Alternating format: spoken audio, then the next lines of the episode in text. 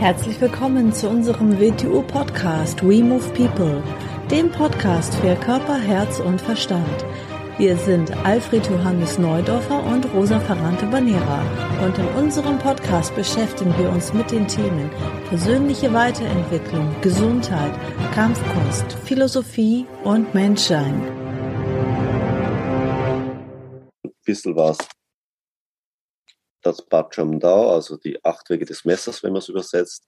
Wir haben neun Wege des Messers, aber wir verwenden trotzdem die traditionelle Bezeichnung, die acht Wege des Messers. Die Doppelmessertechnik wird so im traditionellen Wing Chun als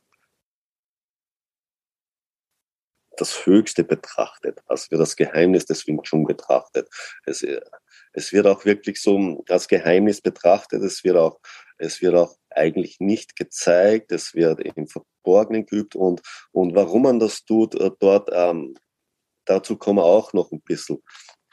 Im Wing Chun gibt es so zwei Strömungen. Sagen wir es mal so, da gibt es die Gip-Man-Strömung und aus der Gip-Man-Richtung äh, sagt man so, dass das sind ja scharfe Messer und mit scharfen Messern kann es kein, kann da, kein Jidao geben, also kein, kein fühlendes Messer. Aus dem Grund sind es tote Techniken und tote Techniken darf man nicht kennen, denn wenn man sie kennt, kann man sich darauf einstellen und dann werden sie wirkungslos. So, das ist mal die Anschauung der Mann-Linie. Gibt andere Wing Chun stelle in China das totale Gegenteil behaupten. Wirklich recht aus meiner Sicht hat hundertprozentig keiner von beiden. Es ist immer die Frage, für was man es verwendet und äh, welchen Zweck man damit gerade erfüllt. Für mich sind die Doppelmesser der Beginn des Wing Chun und das Ende des Wing Chun, muss man halt ganz klar zu sagen. Weil die Wing Chun Messer an sich, das Messer ist nicht gefährlich. Eine Waffe ist nicht gefährlich. Gefährlich ist der Mensch. Die Fähigkeit, die Qualität, mit der er es handhabt, der kann gefährlich sein. Und dann sind wir natürlich dort, dann ist das Doppelmesser natürlich das Gefährlichste, was existiert, wenn er das in der Weise machen kann. Tod ist es für mich nicht. Jeder, der sich ein bisschen mit Aspari Daga, also mit äh, Fechten, mit dem Degen und mit dem Linkshalbdolch beschäftigt, wird sehr wohl sehr schnell wissen, dass es Qi-Dao gibt. Auch mit einer scharfen Waffe. Das nächste ist wieder die Ausrede zu sagen, es gibt ja, weil eine scharfe Waffe schneidet, wenn sie berührt, stimmt, aber man übt sie ja nicht mit scharfen Waffen. Und wenn man es übt, kann man es ja wohl durch diese Qi-Dao-Varianten äh, sehr viel erlernen, was man nur mit dem Doppelmesser erlernen kann. Das ist ja wieder Langstock. Könnte man sagen, ja, was soll der Langstock bringen? Ich renne nicht mit einem 2,80 Meter Stock durch die Welt. Weshalb soll ich mit sowas üben? Ja, deshalb immer noch nicht, dass wir damit durch die Welt rennen. Wir üben einen Haufen Sachen damit, die wir nur mit ihm üben können, um das in unseren Körper reinzubringen. Und genauso betrachte ich das Messer. Ich renne auch nicht mit zwei scharfen Doppelmessern durch die Welt wenn ich so betrachten würde, wenn ich rein mich als auf eine Guerilla-Technik, auf eine Assassinentechnik mit einem Doppelmesser vorbereiten müsste, weil ich im Vorbeigehen Menschen töten muss, so, dann würde ich sie auch nur auf einer Seite üben. Ich würde sie also nur mit Betonung auf der rechten Seite, weil ich Rechtshänder bin, üben, weil ich würde mir ja mehr oder weniger Trainingszeit rauben, wenn ich sie auf meiner schwachen Seite übe. Für meine körperliche Ausgeglichenheit ist aber sehr wohl wichtig, dass ich auf beiden Seiten übe.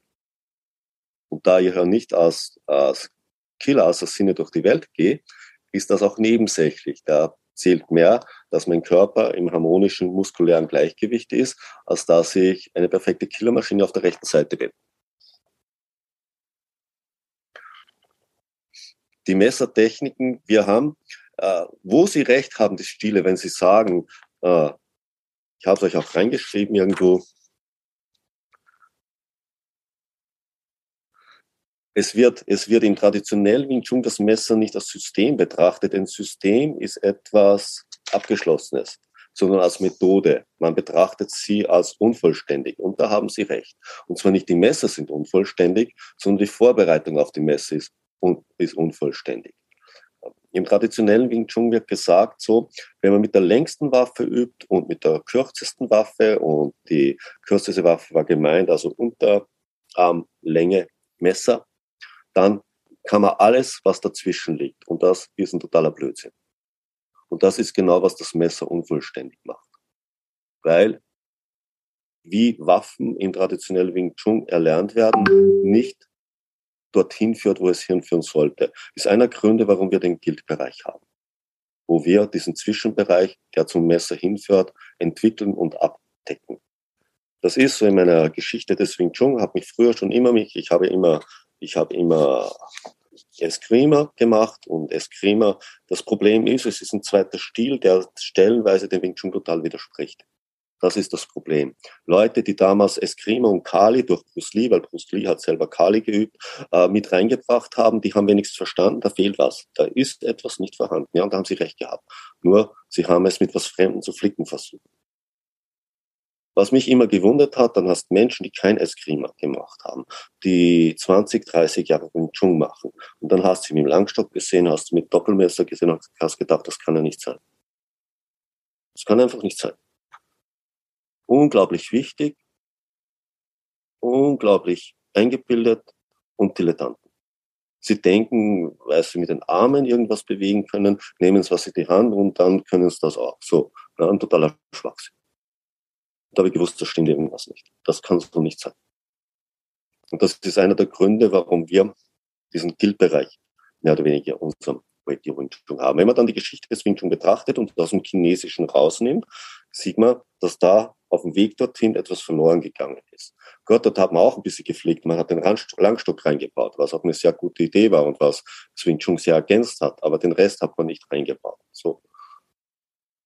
Wenn man dann herschaut, wo es herkommt, wenn man es aus Assassinenkunst nimmt, dann sieht man sehr wohl, was alles fehlt, mehr oder weniger. Und das haben wir in unserem Bedu Wing Chun mit dem Guildbereich gepflegt. Und zwar alle sinnvollen Sachen, was können wir in die Hand nehmen, sinnvoll als Variation benutzen, um dem Doppelmesser am Ende zuzuarbeiten und dem Langstock. Und das tun wir eigentlich. Denn so wie wir die kleine Idee haben im waffenlosen Bereich, wo wir im Stand etwas arbeiten, ist das Blade Movement die kleine Idee, wie bewege ich eine Waffe, nämlich aufgrund der Wing Chun Prinzipien, aufgrund der Wing Chun Wechselwirkung, aufgrund der Wing Chun Kampfkonzepte. Und dann weiter vorgeht. Sonst nur zu denken, wenn man, wenn man, wenn man die Sionin da nicht richtig übt, arbeitet man dem Messer nicht zu und beginnt auch seine Arme nicht richtig zu bewegen.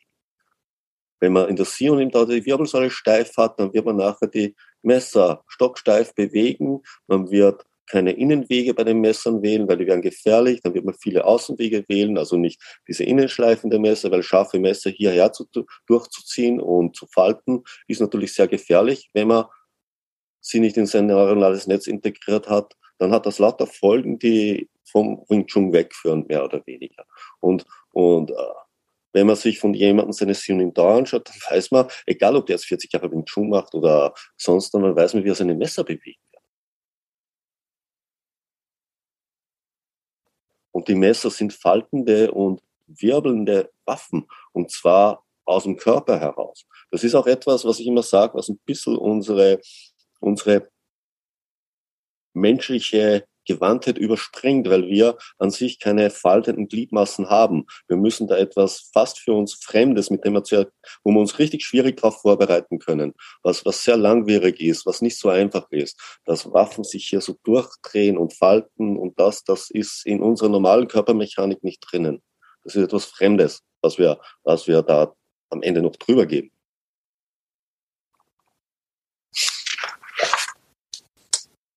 Man redet traditionell von acht Wegen des Messers. Da sagt man dann noch, diese acht Wege decken alles ab. Jede Stich-Hiebwaffe, mit der man dich angreift, bist du dann sicher, wenn der Gegner deine Bewegung nicht kennt. Das ist auch mit Vorsicht zu genießen. Ich bin Waffenexperte. Aus dem Grund haben wir eine neunte Sequenz dazugegeben, weil die Bewegungen, die da drinnen sind, die man gegen zum Beispiel eine lange Klingenwaffe oder ein Schwert braucht, sind nicht vorhanden im Doppelmesser, dass man sich davon sinnvoll schützen könnte. Aus dem Grund haben wir eine neunte Sequenz dabei, weil die Bewegungen, die dort drinnen sind, die in dieser Form im Doppelmesser fehlen. Und wenn ein Waffenexperte sie angreifen würde, dann würden sie ziemlich schlecht ausschauen. Also immer etwas, was lange Zeit behauptet wird, mit Vorsicht zu genießen, ist immer die Frage, wer behauptet das und behauptet das einfach weiter, ohne, ohne es überhaupt hinterfragen zu können. Denn hinterfragen müsste es, indem er selber ein Waffenexperte ist.